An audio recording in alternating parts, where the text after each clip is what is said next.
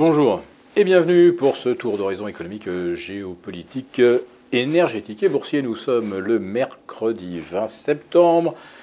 Et pour comprendre comment tourne la planète finance, c'est sur l'inforruptible, nulle part ailleurs. Et l'épisode du jour s'intitulera La Fed va-t-elle enfin nous faire rêver?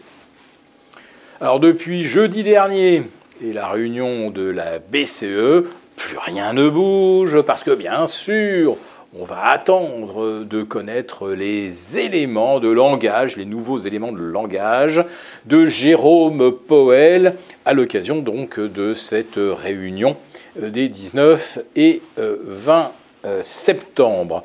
Mais souvenez-vous qu'il y a 10 jours, on ne faisait rien non plus sur les marchés parce qu'on attendait le verdict de la BCE. En fait, ça fait maintenant 15 jours ou quasiment que euh, les marchés ne vont nulle part parce qu'on attend toujours enfin un message, euh, une impulsion qui vient des banques centrales. Rappelez-vous que cet été, c'était Jackson Hole, où on espérait enfin un message. Euh, Jackson Hole s'est soldé par un non-événement absolu. ce fut même d'un ennui quasi mortel. Et puis bah, nous voyons le CAC 40 osciller toujours de part et d'autre des 7003, euh, le S&P 500 de part et d'autre des 4400, et le Nasdaq osciller entre 13 005 et 14 000. Euh, pour le CAC 40, euh, d'ailleurs, on, ne stagne pas autour de 7003 depuis Jackson Hole, hein, ni même depuis le 14 juillet. Euh, ça remonte même au 17 février. Rappelez-vous que le CAC était déjà passé au-delà des 7300 le 17 février dernier. Eh bien, depuis cette date-là, on attend, on attend, on attend quoi? On ne sait plus vraiment. Mais ce qu'on observe par contre, c'est que cette attente se double d'un effondrement des volumes. Plus personne n'achète, plus personne ne vend. Bah, pour acheter, il faut avoir éventuellement euh, une bonne, bonne, forte raison de le faire, euh, comme la perspective d'un pivot des banques centrales, un pivot qui ne vient pas et qui ne viendra probablement pas. Ou alors, M. Powell a décidé, de lancer le rallye de fin d'année à Wall Street en se montrant plus colombe que les colombes, mais euh, a priori, on attend plutôt euh, qu'il laisse la porte ouverte à une nouvelle hausse de taux le 2-3 novembre prochain. Donc, comme aucun signe ne va venir des banques centrales, euh, on pourrait donc continuer à ne rien faire comme ça jusqu'en novembre.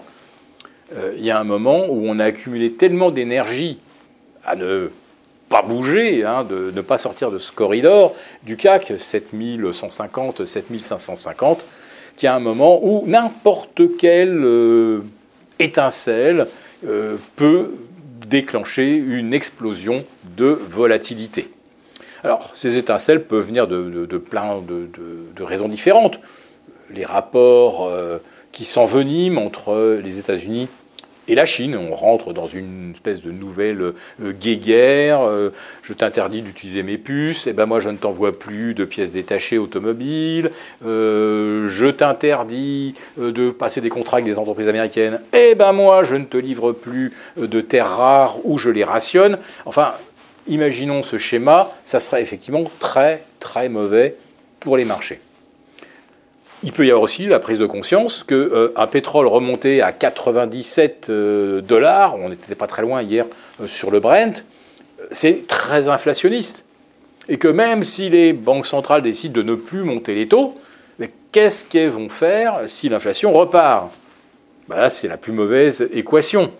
On a des taux qui restent très élevés, les plus élevés maintenant même depuis 15 ans, et puis vous n'avez plus de croissance, et puis vous avez euh, de l'inflation, donc euh, des ménages qui ne peuvent plus consommer.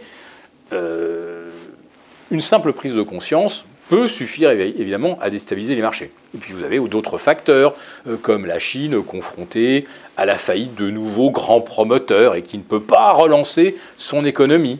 Voilà, donc il faudrait réviser à la baisse les prévisions de croissance pour 2024 on peut avoir euh, un dérapage dans la guerre en Ukraine. En fait, tout peut se passer qui, d'un seul coup, euh, fait que les marchés sortent de ce corridor, alors que toutes les, raisons qu'on a qu'on vient d'évoquer, sont déjà connues. C'est juste qu'il manque ce déclic qu'on ne peut jamais vraiment timer.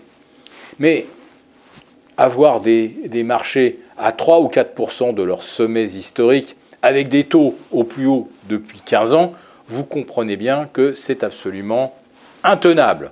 Et qu'historiquement, eh c'est justement lorsque les banques centrales ont commencé à concéder qu'elles voulaient bien détendre le loyer de l'argent, c'est à ce moment-là que les marchés se sont mis à baisser. Alors je ne vois pas aujourd'hui la Fed déclarer, euh, bon, le 2 novembre, on en aura terminé, et ensuite on commence à baisser les taux en 2024. Enfin, si les marchés le comprenaient comme ça, eh bien, il se pourrait bien que le rallye de fin d'année se transforme en fait en grosse correction de fin d'année.